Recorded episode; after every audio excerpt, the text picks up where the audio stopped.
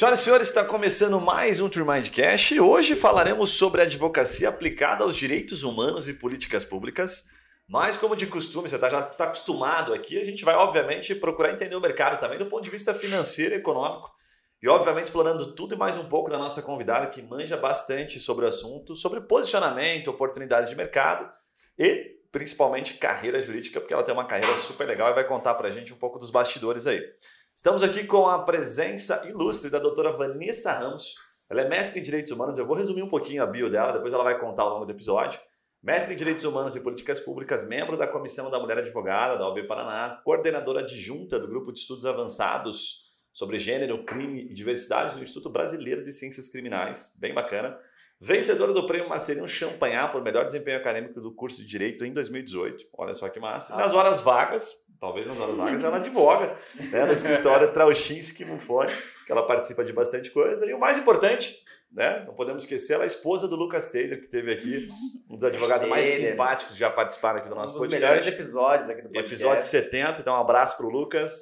Muito obrigado pela sua presença, Vanessa. Imagina, obrigada pelo convite, muito honrada em poder compartilhar um pouquinho e aprender com vocês. Legal. E também estamos com o Yuri aqui, que eu fiquei curioso para saber se ele disputou o prêmio Marcelão Champagnat, né? Ah. Porque ele cursou.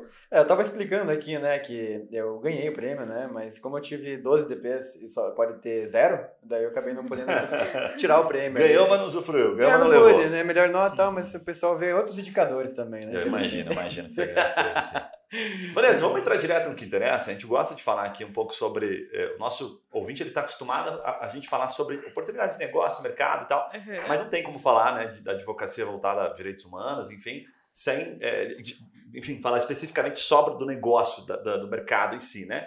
Então, eu vou pedir para você começar contando para a gente um pouquinho do ponto de vista mercadológico, como é que é essa combinação quando você, enfim, se formou, puta, agora eu vou advogar né, Uhum, em favor dos uhum. direitos humanos. E aí entrou no mercado. Como é que o mercado se divide hoje, que você já está há mais de quatro anos advogando? Conta um pouquinho para gente. Então, é, na minha carreira jurídica, eu acho que ela se divide em dois momentos, né? A carreira acadêmica e a carreira da advocacia, especialmente. Tudo que a gente aprende na academia é possível implementar na prática da advocacia, e isso é extremamente importante, né? Como vocês viram ali um pouquinho do meu currículo, eu realmente trabalho muito com a questão dos direitos humanos e principalmente relativo ao gênero feminino, né? Então, a- a- atualmente eu tenho dois- duas vertentes aí de trabalho. Na área acadêmica, que eu foco realmente é, em pesquisas, agora pretendo entrar no doutorado, já fiz o meu mestrado nessa, nessa área. E na, na prática da, da advocacia, toda a rotina é especializada nos direitos humanos e para privilegiar o gênero feminino. Então, a, a atuação do escritório Trauchinski Mufone, ele é realmente é voltado para o direito penal econômico. Então você vai pensar, ah, mas como que a gente vai conseguir é, implementar o gênero feminino, implementar os direitos humanos nessa área em específico? É pelo modo de atendimento.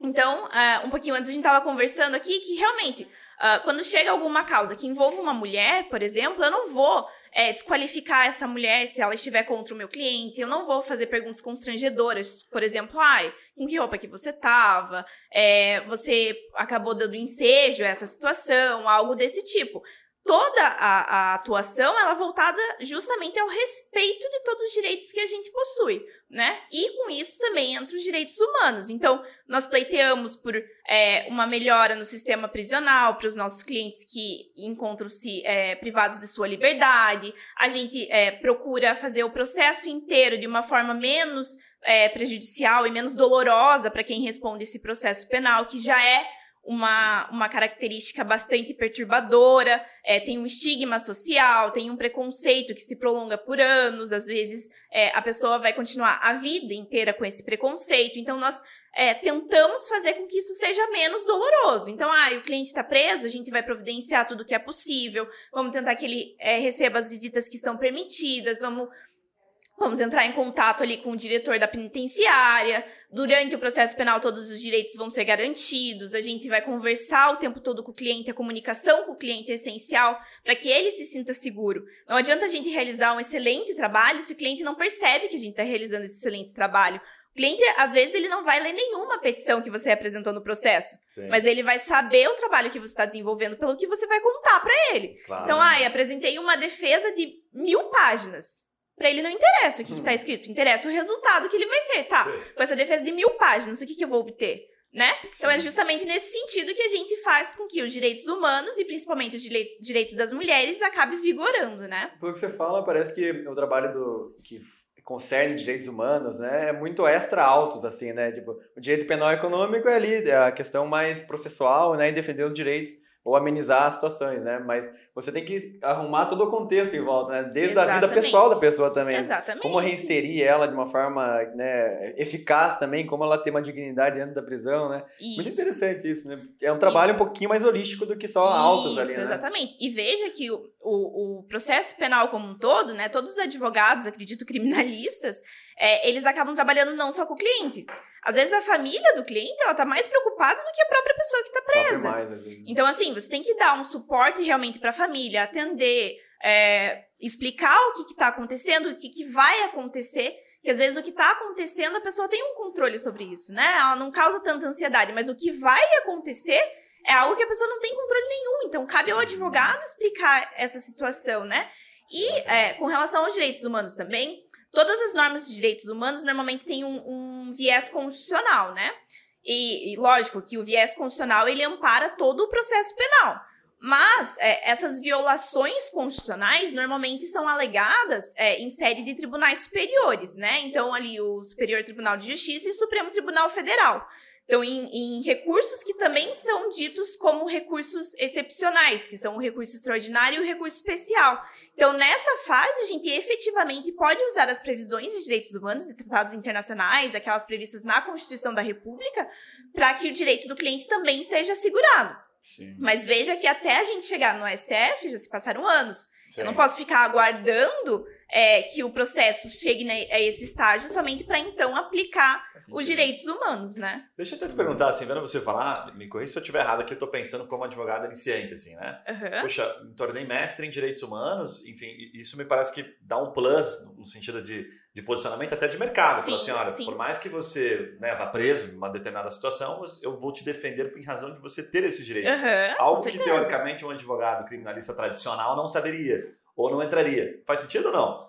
Tipo, é. você, dá, você dá um conforto a mais, porque você fala da família, é super legal. Você fala assim, olha, além da advocacia, uhum. né, de eu, de eu defendê-lo, eu vou olhar pelos direitos que ele tem. Então, sim, isso sim, sim. pode você ser mestre nisso te dar essa, sim, essa com autoridade. certeza. Né? Veja, é, as pessoas elas se graduam em direito e elas têm uma percepção geral daquilo, né? Sim. São várias áreas de atuação. Você pode atuar onde você quiser, com a matéria que você quiser.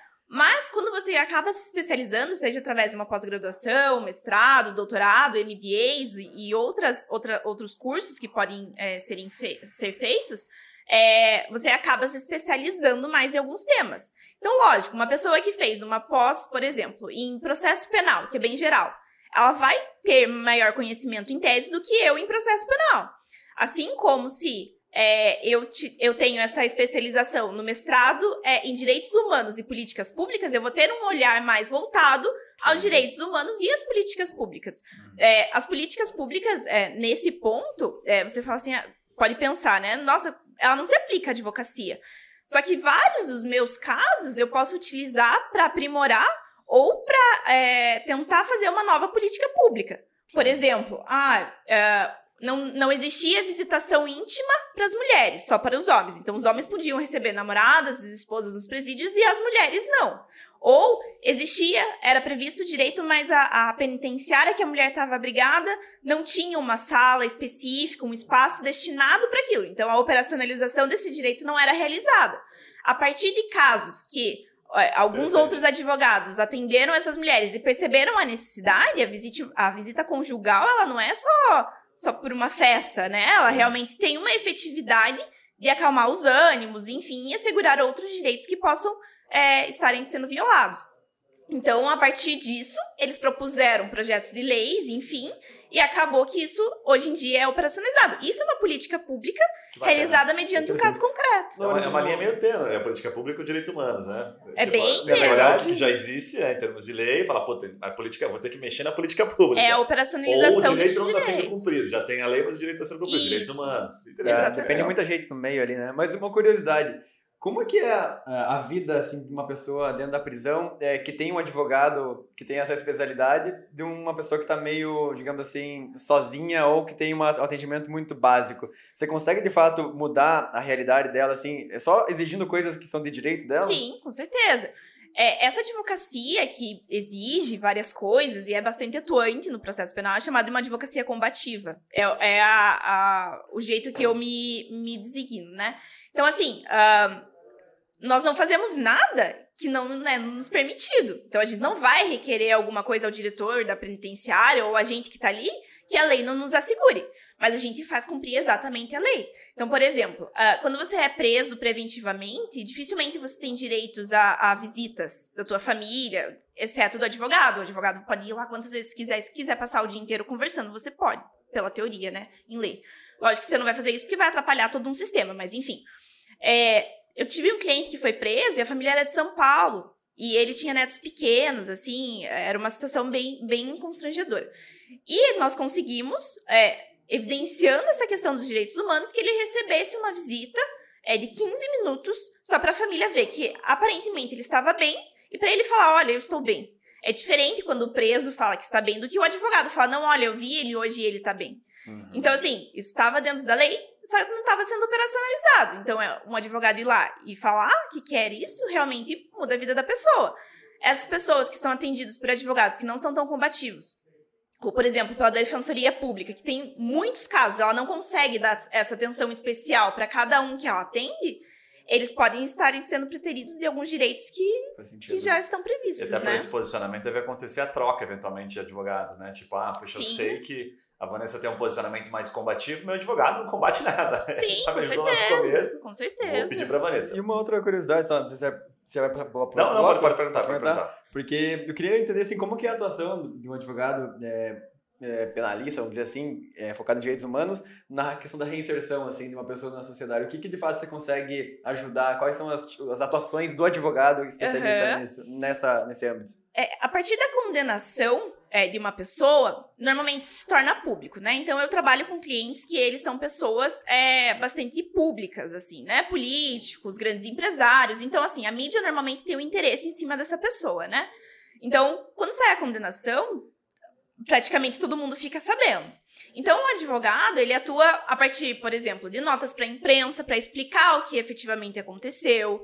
Ele pode explicar que aquilo ainda não é uma decisão definitiva, que isso vai para segundo grau de jurisdição, vai para os tribunais superiores. Nós podemos fazer com que, é, por exemplo, havia uma investigação em andamento de uma menina, realmente uma menina, 20 anos, que foi envolvida por questões que o pai dela praticava e ela não estava conseguindo emprego por conta dessa questão. Quando as pessoas jogavam o nome dela, elas viam, elas viam que a menina estava respondendo uma, uma investigação criminal.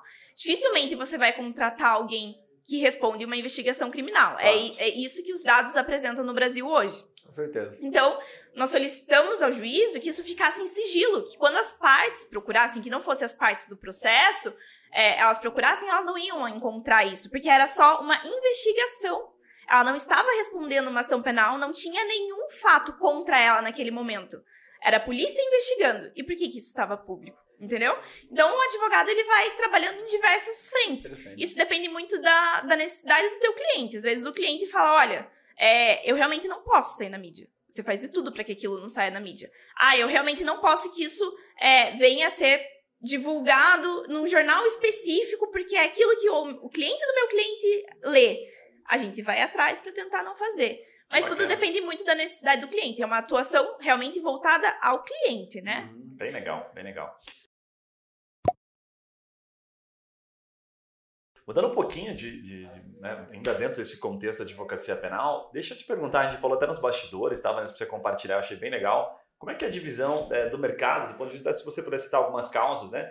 Que a gente fala de advocacia penal, empresarial e tem o tradicional, né? A gente até citou aqui o Daledoni, que, que é conhecido nosso, enfim, e você citou a diferença de causas. Conta um pouquinho e dá um exemplo, exemplos de causos, né? De casos, uhum. de, de, situações, enfim, que os empresários, por exemplo, que vocês principalmente atendem, né?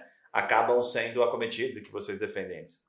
É, então, nós temos uma divisão dentro do direito penal, que é, são os crimes de rua, então são os crimes normais: homicídio, tráfico, lesão corporal, violência doméstica, isso tudo normalmente é crime de rua. Isso tudo normalmente tem uma competência que a delegacia de polícia investiga, isso vai depois, posteriormente, para a justiça estadual e tribunais de segundo grau, tribunais superiores, e é isso. É, são crimes que é, não são menos complexos é, que os crimes oriundos da advocacia empresarial penal, mas eles são crimes que é, a atuação é totalmente diferente. Por outro lado, nós temos uh, os crimes penais econômicos, né, que são voltados uh, aos sócios ou às empresas que respondem a infrações penais. Então, crimes muito conhecidos: corrupção, empresários que pagam políticos para obterem vantagens ilícitas. É... Ah, isso existe ainda? Ah, você acha?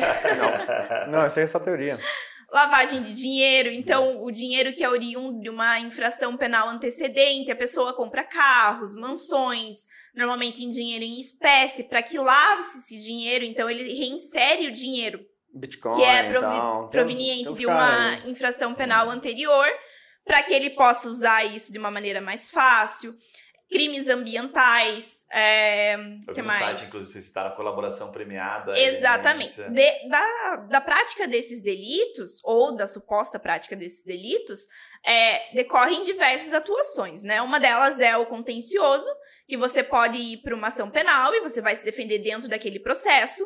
Outras atuações, elas são é, por meio dos acordos. Então, colaboração premiada, acordo de leniência, atualmente, bem recente, o acordo de não persecução penal a diferença entre, rapidinho, né, entre acordo de não persecução penal e a colaboração premiada. O acordo de não persecução penal, você vai confessar que realmente você fez um delito, o Ministério Público te oferece um acordo que normalmente você vai pagar uma quantia em dinheiro, ou às vezes até uma, prestação, uma é, pena restritiva de direitos, uma prestação de serviços à comunidade, enfim, e você não vai responder ao processo penal. Se você cumprir com todas aquelas condições, o processo some basicamente, né? A colaboração premiada já é diferente, porque além de você confessar o que você fez, você tem que entregar aos seus amiguinhos e falar o que, que eles fizeram. Essa é a diferença. As multas, logicamente, são muito maiores, as penas são muito mais graves, e é, esses acordos. É, eles... É a mesma coisa da, da Operação Lava Jato, né? Isso, exatamente. Né? Os grandes doleiros que fizeram colaboração, os políticos que fizeram colaboração. É, e veja que uh, eles respondem a diversas ações penais, só que eles estão respaldados por aquele acordo entre eles e o Ministério Público Federal para que uh, a pena não ultrapasse daquilo que foi acordado anteriormente em troca da entrega de algumas provas e de algumas pessoas. Que né? loucura. Eu estava conversando nessa viagem que eu, que fiz semana passada com um rapaz que estava lá, que ele é procurador federal, e ele estava falando da dificuldade de você repatriar valores que estão em países estrangeiros, Sim. né? E, mesmo nos acordos de colaboração premiada, ele falou que em muitos casos, da Lava Jato, por exemplo, foi feito o acordo, foi dito que ia ser devolvido tal valor e foi devolvido parcialmente. E daí eles não, daí fica aquela discussão, quanto que eu vou cumprir do acordo também do lado sim. do Ministério Público, né? Sim, Porque sim. o dinheiro em outro país é só casos assim que a pessoa pede para devolver ao governo, segundo esse, essa pessoa, né? É, você pode me corrigir se estiver errado, mas que é muito difícil, assim, praticamente impossível, uh, você conseguir que, o, que a justiça brasileira repatrie um valor de uma conta estrangeira, é, né? Veja, veja que as contas estrangeiras, normalmente, normalmente não, mas em alguns casos, elas não possuem nem o nome da pessoa. Elas é, são números. Fato, fato. Então é a conta 1, 2, 3, 4, 5. Panamá. Se ninguém me conta de quem que é a conta 1, 2, 3, 4, 5, eu nunca vou descobrir de quem que é a conta. E assim, é, nem o governo da, do outro país ele consegue descobrir, porque a conta é, não é nominal. São números. Então, assim, por isso que os acordos de colaboração premiados são tão importantes. Porque daí eu vou e conto, olha, a conta 1, 2, 3, 4, 5 é do Guilherme. Então, se o Guilherme estiver respondendo alguma coisa, você pode ir atrás dessa conta. Eu não tenho nada no Paraná. aqui, aqui é tudo números, não, tem, não tem nada nominal, tudo números. Então, veja que por isso tem essa dificuldade, né? Faz sentido. Deixa eu te perguntar, a gente falou até nos bastidores que eu achei interessante, é, sobre o posicionamento do escritório para captação de clientes, né? Que você uhum. já citou um pouquinho antes aqui. Como é que hoje vocês se posicionam? qual que é a característica, o que, faz o cliente vir até o escritório, né? Porque você teve uhum. uma, uma ascensão super rápida, que você comentou um pouquinho. Como é que você entende o posicionamento do escritório para quem está ouvindo, assim, no sentido de, ah, puxa, eu quero me posicionar, adoro advocacia penal, mas eu não sei como que o cliente chega Sim. até mim. E o que é uma ascensão super rápida também. É. é, a ascensão super rápida que vocês estão comentando, na verdade, é, ela foi muito mais fáctica e circunstancial do que planejada, né? Mas eu entrei há quatro anos atrás como estagiária no Trauchinski Mufone Advogados, passei para advogada júnior quando me formei e atualmente eu sou sócia do escritório. É, como que o cliente chega para uma área que é tão tradicional, que dificilmente você consegue fazer marketing porque as coisas são sob sigilo. É, e como que a gente faz para que isso ocorra, né? Uh, então, o nosso principal marketing é o boca a boca, é a indicação, é você fazer um bom trabalho anteriormente para que o cliente te indique. É, essencialmente também a especialização do, dos colaboradores. Então, a, os demais colaboradores também estudam bastante sobre o tema e nós somos extremamente especializados naquilo que nós trabalhamos. Então, se você contrata um escritório que não está acostumado com a rotina desses crimes empresariais, dessas grandes operações, eles não têm uma, uma operacionalização é, da defesa diferentemente, diferentemente de nós. Então, é extremamente é, importante para que os nossos clientes sejam bem atendidos essa especialização e essa especialização acaba fazendo é, com que a gente faça marketing em cima disso. Então, os nossos clientes chegam principalmente por, por indicação, mas quando eles vão uh, até o nosso site, até o nosso Instagram, pesquisam as nossas, as no, os nossos currículos, enfim, eles percebem que não é só, ah, não é um caso isolado que a pessoa está me contando. Eu efetivamente vou ter uma prestação de serviços bastante especializados, porque eu estou vendo que elas estudam, elas, elas fizeram, é, obtêm títulos nessas áreas, elas publicam bastante artigos, enfim.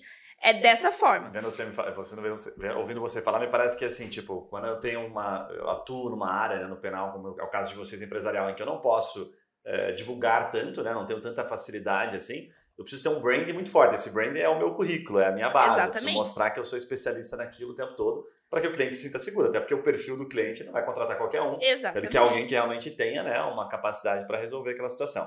Bem legal. Agora, você tu comentou... Só uma dúvida. Quantos anos tem o, o escritório como, como instituição? É, acredito que oito anos. Ah, já. então o escritório também é relativamente novo. É, relativamente novo. Não, exatamente. realmente, então, acho que é um pouco fora da curva essa ascensão tão rápida mesmo, né? Tanto sim, sua sim. como profissional do Quanto escritório. do escritório, exatamente, exatamente. Você até comentou ali nos bastidores, que a gente estava falando sobre... Uh, enfim, um pouco da advocacia consultiva e contenciosa nessa questão penal empresarial. Conta um pouquinho da tua visão daquilo que acontece de fato Tipo, a gente sabe que os clientes não contratam muito o consultivo, mas eles contratam o consultivo perto de um contencioso. Isso. Como é que é aquela relação que você me explicou que eu achei legal? Então, no Brasil não tem uma cultura de prevenção, né? É muito difícil alguém no escritório de advocacia, especialmente penal, falar: olha, é, a minha empresa está indo super bem, eu estou super feliz, mas eu quero tentar prevenir coisas. É eu muito... acho que eu cometi um crime aqui, se puder dar uma olhadinha. Não, então, mas nesses casos. Já foi. Já foi, né? Então, assim, tentar prevenir o cometimento de crimes não é uma cultura ainda que é implementada no Brasil. O consultivo do escritório, ele chega a partir uh, de um ponto que os clientes acham que pode vir alguma coisa. Ou, naquele diz que me disse, olha, a tua empresa está sendo investigada. Então, o consultivo, ele parte uh, do pressuposto que já temos alguma coisa, nós temos que descobrir o quê? Antes que a acusação descubra. Para que a gente já prepare os documentos, prepare a defesa de uma forma mais ampla e de uma forma mais alongada, para que a gente ofereça um serviço melhor.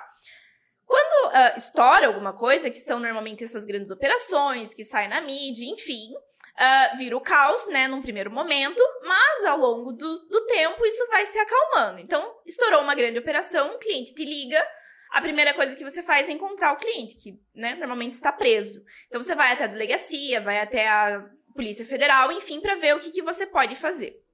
Quando estoura essas grandes operações, são apreendidas uh, celulares, documentos, enfim. E tudo isso a delegacia que vai colocar nos autos. Então você fica em cima para ver se todas as regras ali da busca e apreensão foram cumpridas, enfim.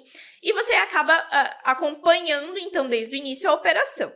Às vezes o cliente é solto, às vezes não é. Se o cliente não é solto, você impetra habeas corpus, você começa a recorrer de todas as formas que você tem para comprovar que o teu cliente não é um risco em potencial para a sociedade se ele estiver solto, que ele não vai atrapalhar o processo, enfim. Posteriormente, a investigação uh, vai se decorrendo, uh, vão se juntando as peças ao inquérito policial, enfim. E, em certo ponto, vai chegar a ação penal, né? O Ministério Público Federal o Ministério Público Estadual vai oferecer uma denúncia em face do teu cliente e vai delimitar, portanto, os fatos que ele está uh, averiguando naquela ação penal. Então, a partir daí, a tua defesa vai ser estrita. Ela vai ser sobre aqueles fatos e exclusivamente sobre aquilo, naquela ação penal. Tem investigações, como por exemplo, da Lava Jato, que foram divididas em diversas fases, que foram divididas em diversas ações penais. Às vezes, as pessoas respondem mais de uma ação penal decorrente da mesma investigação, mas os fatos são específicos. A ação penal se desenrola, a, a, atuação do advogado na ação penal acredito que seja bastante conhecida, você vai nas audiências, você faz peças, enfim, e no final vai sair uma sentença condenatória, espero que não, ou absolutória, né? É, posteriormente tem diversos recursos para os tribunais de segundo grau e, em última instância, os tribunais superiores, né? Legal. Mas se você precisa dar dicas, assim, de, de por exemplo, alguns insights para quem é advogado mais iniciante, que está se posicionando, quais seriam os indicadores dos empresários ou das empresas no sentido de uma contratação? Que tudo que você falou, puta, uma baita aula, é super legal, mas ele já contratou alguém. Digo assim, um passo antes. O que, que o advogado, por exemplo, pode começar a compartilhar uhum. em termos de informação para que gere no empresário aquela curiosidade. Olha, acho uhum. que isso pode estar sendo acontecendo aqui dentro da minha empresa. Tem algumas Sim. coisas que você que vem em mente, assim? É, a primeira coisa que eu falei antes é, desse marketing, né, é a tua especialização. Não adianta nada você se especializar e não contar para ninguém quem você é. Então, investir na tua promoção pessoal, né? Em manter um perfil do Instagram, do LinkedIn, do Twitter, Facebook, enfim, atualizado. E ali compartilhar informações que sejam de interesse dessas pessoas. Posteriormente, eu falei também é, do boca a boca. Uhum. Então, a partir do teu primeiro cliente, a primeira pessoa que conseguir te contratar, você prestar um serviço de excelência para que ele vá para os outros amigos do círculo dele e comente: olha, aquela pessoa realmente é um bom advogado e me atendeu nesse caso dessa e dessa forma. Mas também tem o networking. Então, para o advogado iniciante, o que eu recomendo é o networking. Como você viu ali, eu sou participante da Comissão das Mulheres Advogadas da OAB do Paraná. Uhum. Tem diversas comissões, inclusive de temas específicos. Então, por exemplo, ah, eu vou estudar sobre é, inovação. Tem uma comissão específica sobre isso. Você vai falar, tá, mas é mais é, do mesmo, né? Mais teoria. Não. Ali são diversos advogados que participam, e assim, nós somos pessoas, né, humanas ainda, então nós não conseguimos trabalhar 24 horas por dia, 7 dias na semana. Então, às vezes, a, a demanda de trabalho é tão grande que eu vou te indicar para alguém. Eu vou falar, olha, essa é a pessoa que eu confio.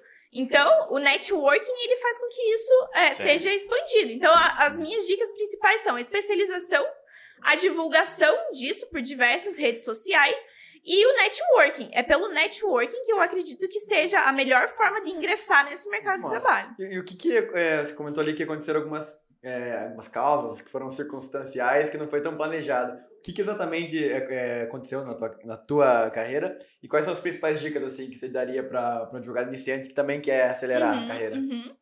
A primeira coisa é fazer vários estágios durante o período da faculdade, né? O estágio é para aprender. Então, a, a lei de estágio, é, ela fala que você pode ficar numa empresa por até dois anos. Veja, se você fica numa empresa por dois anos, é, você não tem oportunidade numa faculdade de direito que, que dura cinco anos, é, em tese, no período mínimo, e conhecer diversos locais de trabalho. Então, primeiro que você não vai nem saber do que, que você gosta de fazer.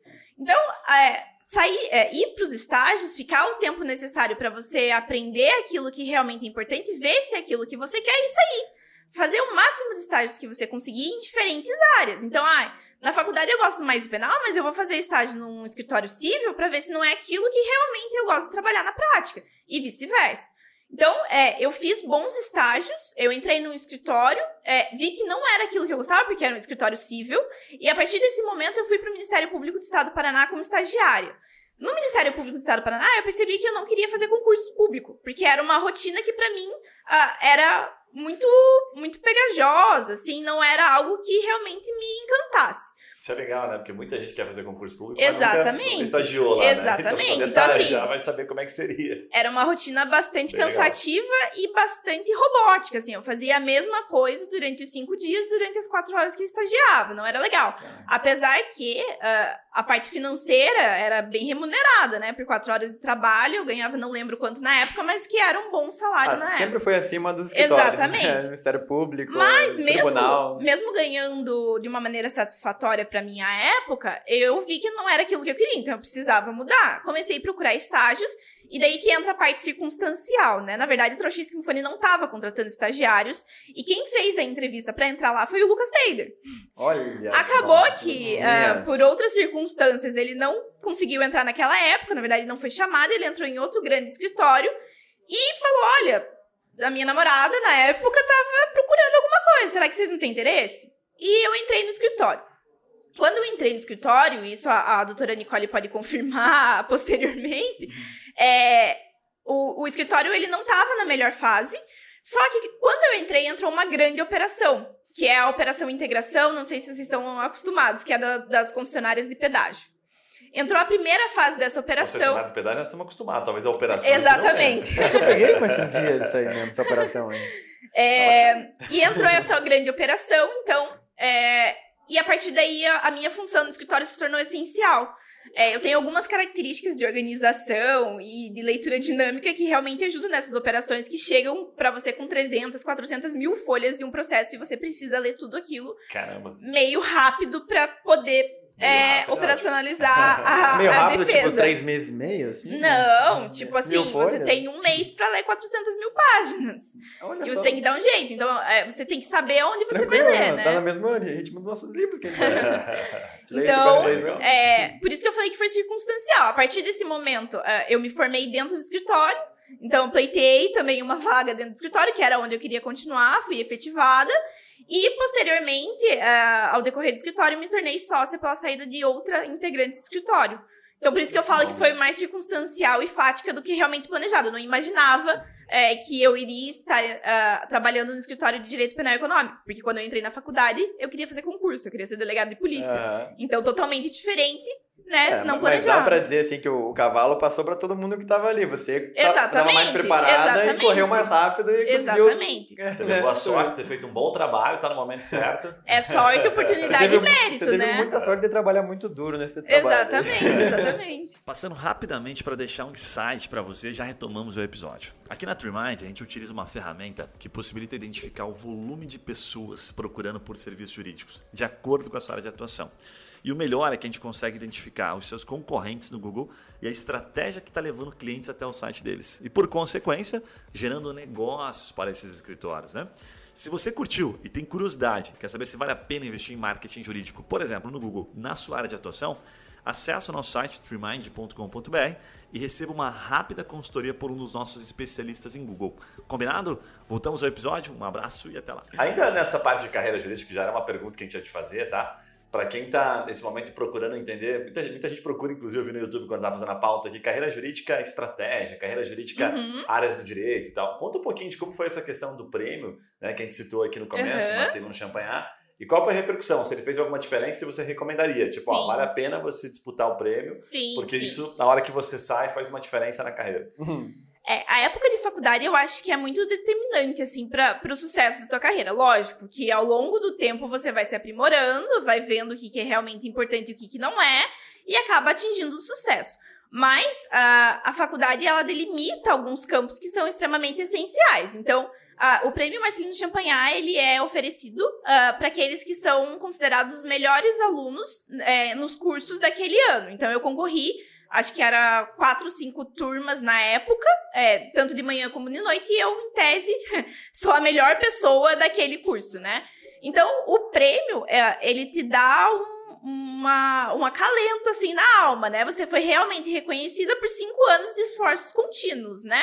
Então, na faculdade, ah, eu não fui aquela pessoa excepcional, não era que só tirava 10. Mas você não estava buscando o prêmio. Não estava buscando o prêmio. né? Na- lógico que sabia da existência do prêmio, mas achava que era Se eu impossível ganhar, tá atingir. tudo bem, legal. Vai ser Mas mérito assim, meu mesmo. Mas nunca trabalhei é, visando somente isso, Entendi. né? Sempre gostei de ir bem na faculdade, lógico, sempre fui uma boa aluna na faculdade, mas assim, não que eu só tirasse 10, né? Lógico que tem mais facilidade em algumas matérias do que outras, mas o meu desempenho acadêmico realmente é, era um pouco melhor, Só pra né? gente ter uma noção, assim, qual que era a média em termos de nota, pra ver se a pessoa que tá ouvindo fala assim... Ah, "Puxa, 9.8. Ai, não, não, não. É que, é que varia é 10. muito ao longo É. da faculdade, né? Por exemplo, É. no começo são matérias mais é, gerais, assim, né? História do direito, filosofia do direito. Então, assim, eu não sou muito chegada nessas matérias, Essa é a sabe? parte mais gostosa. Então, assim, faculdade. direito civil, eu não tinha, não tinha afinidade com aquilo. Eu peguei final, não peguei DP, né? Não fiquei em independência, mas peguei final naquela matéria. Cara, eu tirei, tipo, no- seis. No primeiro semestre da faculdade tinha ciência política, o professor Ah. adorava pegar a galera da DP no primeiro semestre, assim, então uma galera rodou. Mas eu fiquei por muito pouco em não pegar DP no primeiro semestre em direito civil. Pois é.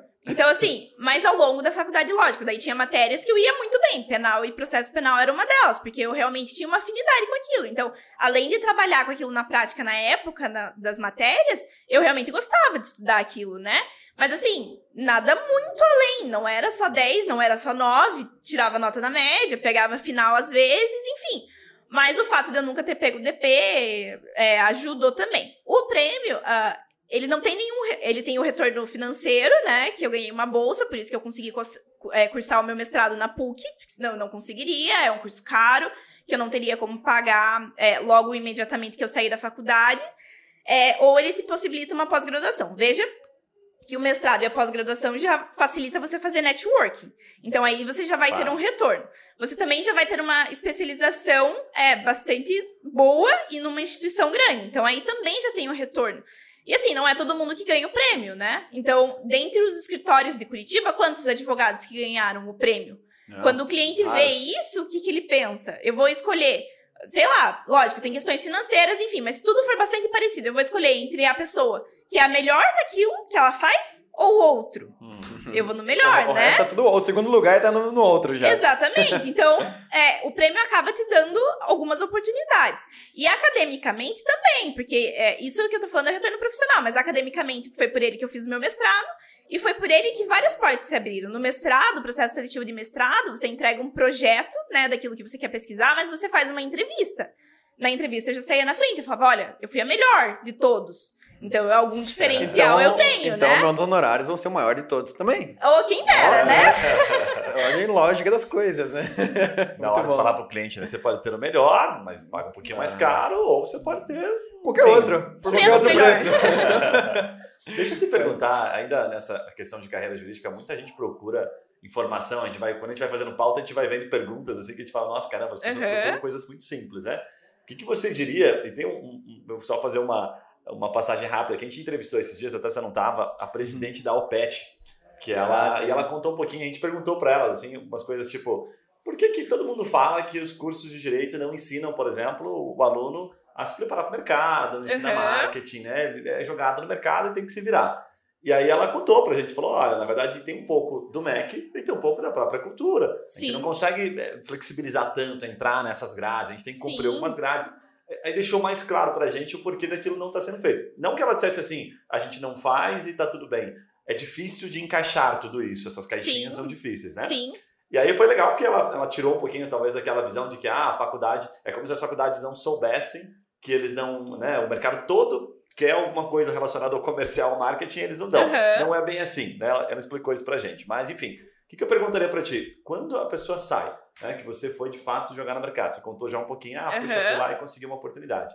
O que, que as pessoas não sabem, né? Ou, enfim, advogada que vai atuar no penal, que você hoje sabe, que você poderia compartilhar, assim, tipo, essa leitura dinâmica é um dos pontos que você comentou. Sim, é, eu acho que a primeira coisa no penal, assim, que é muito intimidadora é você lidar com um delegado de polícia, promotor, ambientes de penitenciária, delegacia. Não são ambientes agradáveis, gente. Ninguém gosta de ir numa penitenciária que as pessoas estão confinadas naquele espaço, elas não estão felizes por estarem ali e, em tese, praticaram fatos que são ilícitos. É horrível. Você sai de lá, parece que tem três espíritos no teu ombro, né? Uma energia super pesada, você sai cansado, você sai triste porque você tá vendo que a realidade ali não é aquilo que a lei prevê, enfim, vários condicionantes. Então, assim, a primeira coisa é uma comunicação. Chegar com um sorriso na delegacia, falar de uma maneira clara, é, não falar em termos jurídicos muito difíceis. Gente, ninguém fala data vênia é, enquanto tá falando. Você pode escrever isso, mas assim, se comunica de uma maneira normal, né? Você é um ser humano normal até então. Então, é, a comunicação é a primeira, primeira questão. E você, isso é natural até ou você desenvolveu de alguma forma? Ah, eu acredito que eu desenvolvi mais. Eu sou uma pessoa muito tímida, por sinal. É? Bem tímida, mas assim, ao longo da profissão você vê que você vai ter que ir superando isso aos poucos, né? A segunda questão é ler. Você tem que ler muito, seja livro para escrever as petições, é, seja o caso, é, efetivamente. Quem trabalha no penal econômico trabalha com grandes operações muito complexas, que são muitas folhas para ler, então você tem que ler aquilo.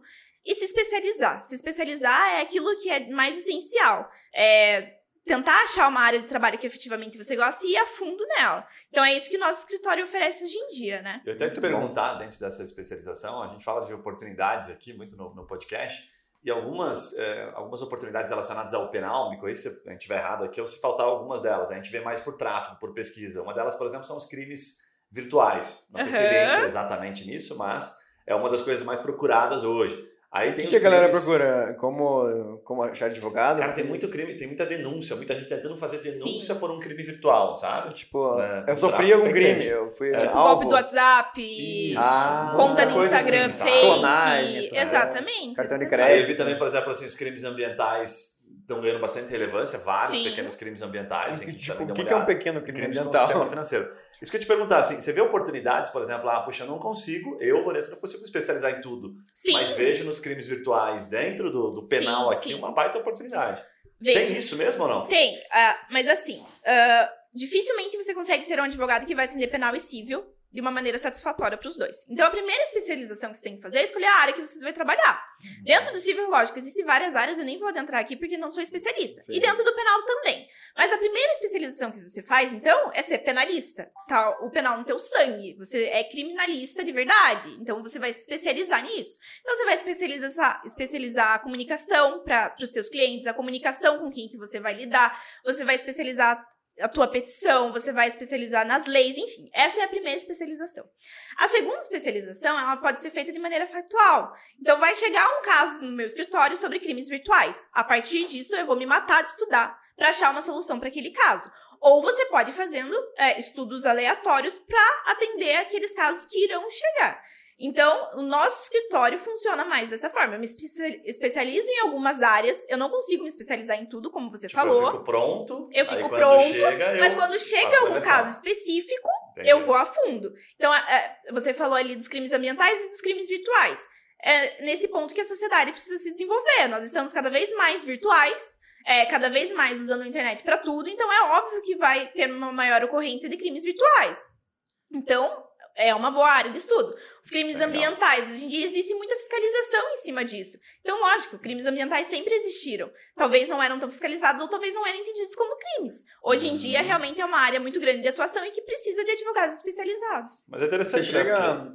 Ia só comentar assim, ah, que o, o fato de você. São dois, dois momentos, né? Tipo, a Vanessa hoje no escritório, ela não pode se especializar mais, até porque às vezes não dá tempo. Mas ela Aham. tem uma base que permite, toda vez que chega um crime né, diferente, talvez Sim. daquilo que você já atuou, eu imerso naquilo, né? Faço uma Uhum. imersão e me torno, de certa forma, uma especialista naquele Exatamente. assunto. A Exatamente. pessoa que não está advogando ainda, ou que está procurando uma oportunidade, ela pode fazer o efeito contrário. Ela Aham. olha, por exemplo, o crime virtual. Pô, já sei que tem muita gente procurando, legal. Então vou, de alguma forma, emergir naquilo antes mesmo né? Se ela já tem uma pós, enfim, como você bem colocou, e vou começar a expor isso no mercado. Aham. Isso pode ajudar ela, né? Exatamente. Perante uma, sei lá, um escritório que está olhando para aquilo e fala, pô, que bacana, eu já vi você Ou o próprio cliente, né? sobre isso. Você Bem faz legal. um artigo, faz um texto ah, nesses sites jurídicos, ou um artigo acadêmico, realmente. Quando a pessoa jogar o seu nome no Google, ela vai ver sobre o que você escreve. Ah, eu tô com um problema virtual. Se essa pessoa já escreveu um artigo sobre isso, é sinal que ela tem uma maior especialização do que outros que não escreveram. Então eu vou procurar ela. Ah, ela não trabalha em nenhum escritório.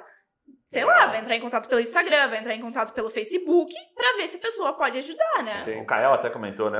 Ele fez um artigo super legal sobre Ah, carros verdade. autônomos, né? E a questão. Que ele se antecipou, na verdade. Ele se Né? antecipou. E aí ele foi convidado para dar uma palestra, porque ele era o único que tinha falado sobre aquilo que Sim. no Mas quando país, foram procurar o artigo, só tinha Mas era dele. curioso, tá bem isso que a gente falou, assim, ah, puta, eu vou me antecipar um assunto, não É. Sim, necessariamente sim. vou trabalhar com Mas aquilo, mas Uma acabou coisa que eu ia te perguntar, que acho que é, é sempre interessante escutar assim de criminalistas, é assim, é, você sempre tá numa linha, não vou dizer linha tênue, mas se defende o direito, mas a pessoa é, eventualmente pode ser uma criminosa, Aham, enfim. sim. Então eu queria te perguntar como que você lida, é, em que situações assim que, como é que você encara isso, né? Uhum. Essa parte, digamos, de é, relação é, não, não chamaria de ética, mas é uma relação, sim, né, uma linha tênue. E se tem casos assim, tipo que a pessoa vem pra você e fala assim, doutora, será que você consegue me ajudar a organizar uma questão aqui de uma empresa Sim. lá em, nas Ilhas Virgens, porque eu tenho uma situação aqui que pode estourar daqui uns meses? Como é que você É. vê isso?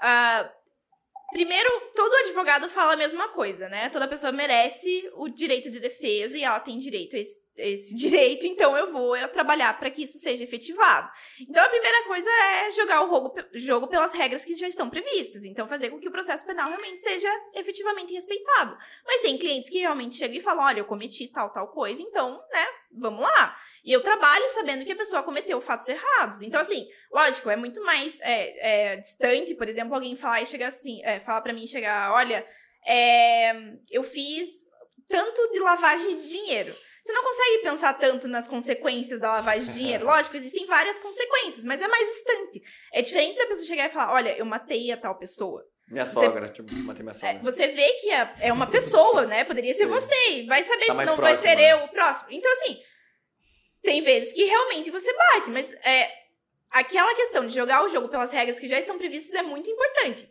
E fazer terapia, né, gente? Porque É tem muito vezes bom. que só isso resolve, né? Muito bom. Mas é, acho que é todo ser humano que tá vivo precisa de fazer terapia, na verdade. Todo né? mundo, exatamente. Mas trabalhar essas questões específicas, assim. Inclusive, eu já trabalhei questões que eu falava, olha, eu realmente tô com dificuldade em atuar para esse cliente porque eu achava que ele merecia ser punido. Talvez isso Exato. vá influenciar no meu trabalho. E, não, você mas chega, veja, é a tua profissão, né? autoconhecimento. Chega a ser Exatamente. demandada pra, pra prevenção, mesmo sabendo que a pessoa cometeu um crime? Tipo, olha, eu cometi, pode ser que daqui a alguns meses essa operação deflagre aqui. Vamos organizar a casa já, assim? É, então, é, é que depende, né? Se ele já cometeu o crime, não que a gente vai encobrir alguma coisa, né? Até mesmo porque se as autoridades já, já estão cientes, não, não vai ter efetividade, né? Sim. Mas eu posso prevenir outros crimes, né? Então, ah, eu cometi lavagem de dinheiro. Bom, agora vamos tentar, então, não cometer mais nada, né?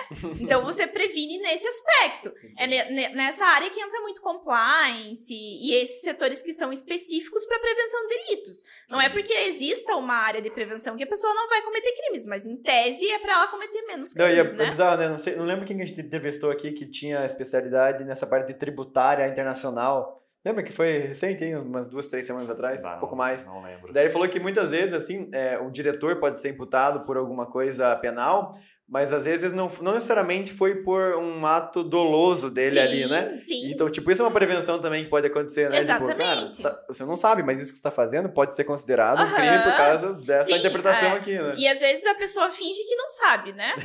ela, ela fecha os olhos e fala: ah, não, vou deixar fazer.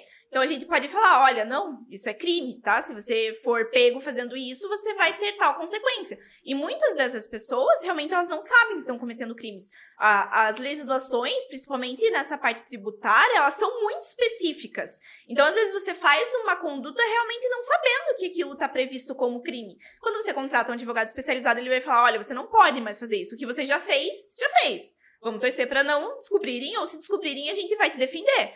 Mas daqui pra frente você já sabe que isso é crime, então você procura evitar ou não faz. Faz né? Às vezes também a pessoa acha que é só uma questão civil, né? Tipo, se eu Sim. roubei, a- tudo bem, eu vou se descobrir eu devolvo. Eu roubei, mas todo mundo rouba. É, tipo. É, Sem fazer. não cola essa, né? Né, Mas As aí, às vezes ele não sabe bem que é maior, piores. às vezes, é o penal e tudo Sim, mais. né? sim. Sim, Faz É legal. Vanessa, deixa a gente entrar no último bloco aqui, o papo tá bem legal, que a gente vai falar sobre marketing jurídico ou marketing digital para advogados, né? Que Aham. alguns também usam desta forma, mas exclusivamente no direito penal. É, você até citou nos bastidores aqui que o teu cliente é extremamente tradicional. Né? Sim. O que, que vocês fazem hoje para divulgar? né, se vocês divulgam alguma coisa, ou se você vê alguém, por exemplo, no escritório grande, ou alguém que faz Sim. muito bem feita essa divulgação. Como é que vocês lidam com essa questão do sigilo versus eu tenho que compartilhar um pouquinho também, se você citou alguns detalhes, né? Mas o que, você poderia falar do ponto de vista de marketing? É, o cliente do penal econômico ele é extremamente tradicional. Então é difícil de acreditar que quando ele vai no Instagram e aparece no escritório da advocacia, ele vai falar: Nossa, realmente, acho que eu tô precisando de escritório e vou atrás desse que apareceu no Instagram por estar impulsionado ou patrocinado. É muito difícil a gente acreditar. É, pelas incursões que a gente fez no marketing jurídico, isso não traz muito retorno aos nossos clientes, porque justamente eles são extremamente tradicionais. Então, o principal marketing de escritório, como eu disse, é o boca a boca, é indicação, é isso que a gente faz, a gente presta um serviço bom para ser indicado.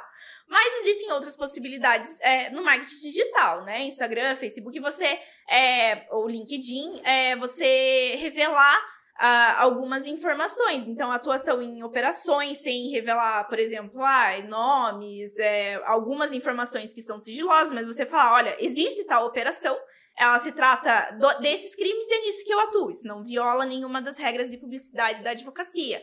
Ou é, tratar de decisões dos tribunais superiores, falar, olha, o STJ decidiu dessa maneira. Veja, se eu estou atenta às decisões dos tribunais superiores, é sinal que eu posso aplicar isso à defesa dos meus clientes. Se eles estão vendo que eu estou compartilhando essas informações, é sinal que eu estou me especializando e é sinal que quando ele for me contratar, eu vou prestar um bom serviço. E além disso, a partir do momento que o cliente entra em contato, você tem que vender aquele produto para o cliente. Então, apresentar uma proposta bonita, é, com um visual law, uma proposta que seja fácil de entender, com imagens, você marketing ir interno, assim, né? Exatamente, até a reunião é, da maneira que o cliente quer te encontrar vestido. Talvez não seja a maneira que você queria estar, porque todo mundo queria estar de boletom e pijama, mas não dá.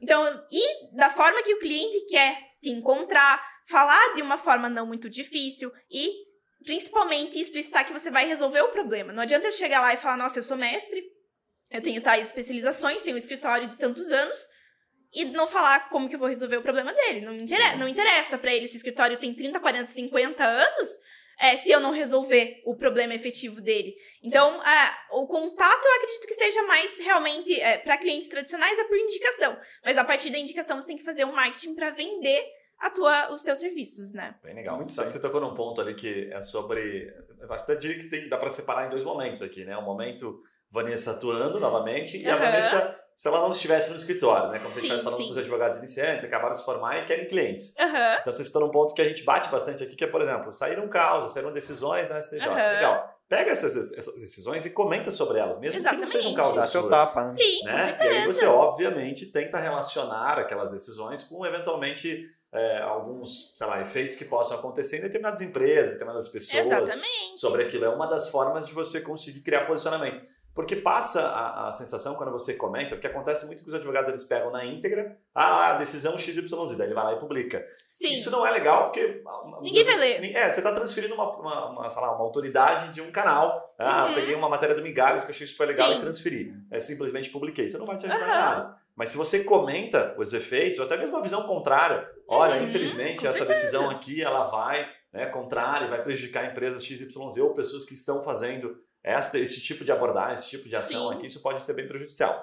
Agora, deixa eu te perguntar, é, a gente até falou um pouquinho nos bastidores, o que, que você vê em termos de posicionamento, o que você recomendaria? Supondo que a Vanessa não está mais no escritório, uhum. está começando, como é que você faria o teu marketing hoje, pensando como advogado iniciante, para criar essa base Autônoma, para conseguir fazer com que as pessoas viriam? Saindo da faculdade, eu entraria em uma especialização, não pararia de estudar. Quando você para de estudar, é muito difícil você retornar. Então, entra numa pós, nem que seja bem geral, aquelas é, que não abrange nenhuma matéria específica, mas pelo menos para você continuar inserido.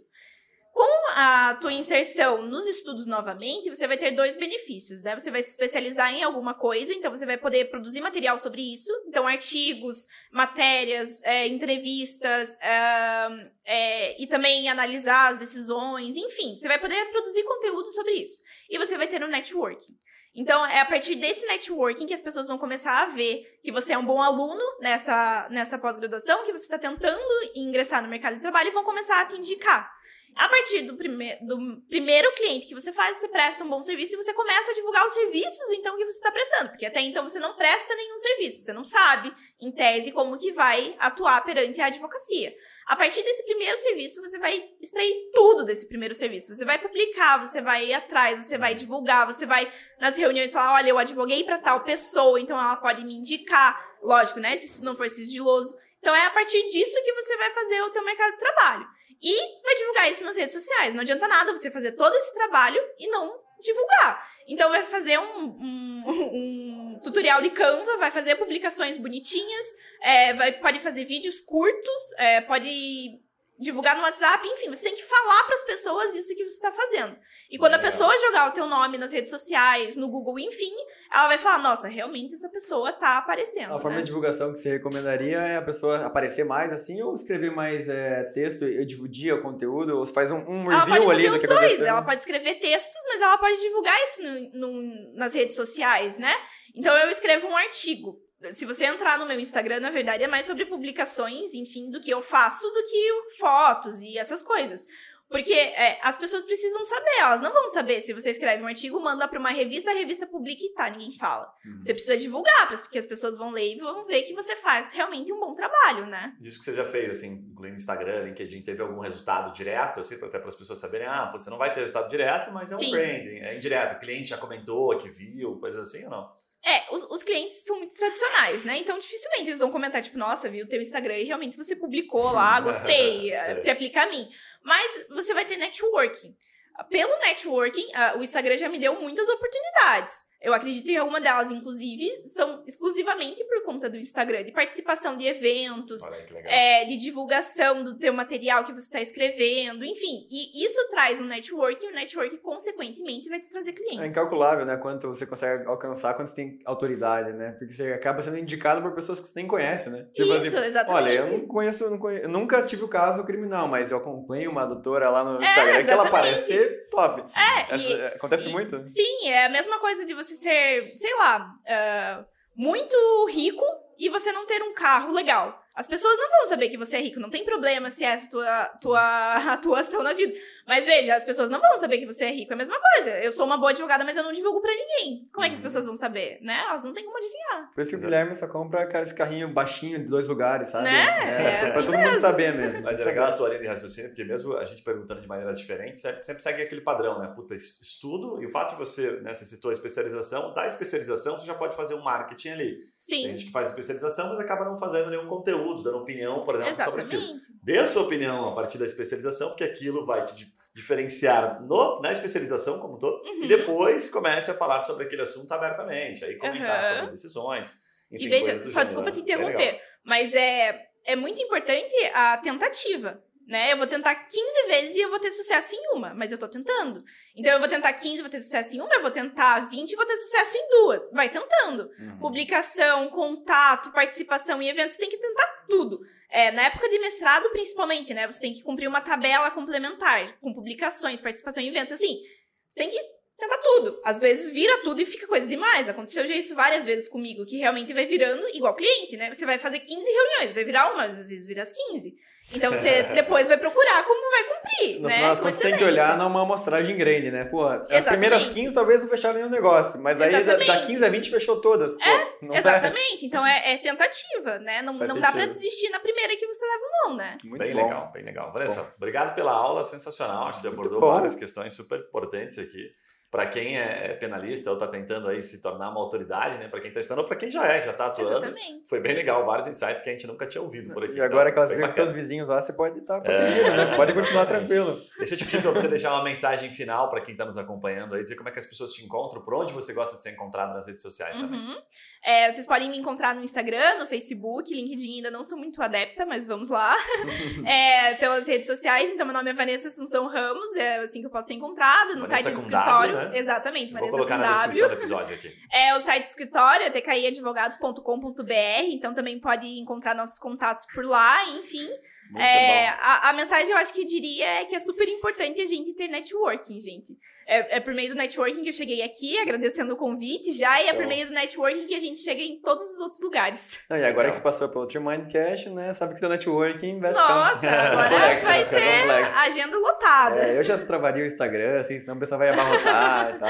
Tem, eu Muito na descrição aqui o, tanto o teu contato, Vanessa, quanto do escritório, porque é um pouquinho mais complexo de entender aqui a pronúncia, né? Uhum. Então, até tentando ajudar, é Trauchinski Mufones. Mas Isso. se botar Mufone, advogado, já aparece. Se colocar TKI, advogado, já é, aparece. TKI, advogados. TKI Boa, Já aparece porque não, o nome não é tão comum assim, então não tem tantos concorrentes com este nome Exatamente. da advocacia. eu conheço. E para você que nos acompanha, já sabe, se gostou aqui do podcast, compartilha com alguém, enfim, manda para aquele amigo que está tentando criar uma autoridade, construir aí uma base de clientes nesta área, porque certamente vai fazer a diferença na vida dele essas dicas que a Vanessa Muito compartilhou. Bom. Faz a sua inscrição aqui no canal, deixa o seu comentário, segue a Vanessa lá e, obviamente, se você atua em outra área do direito, também entre em contato com ela para parcerias, né, para tentar entender, eventualmente caia um caso para você e você não consegue atender, já sabe.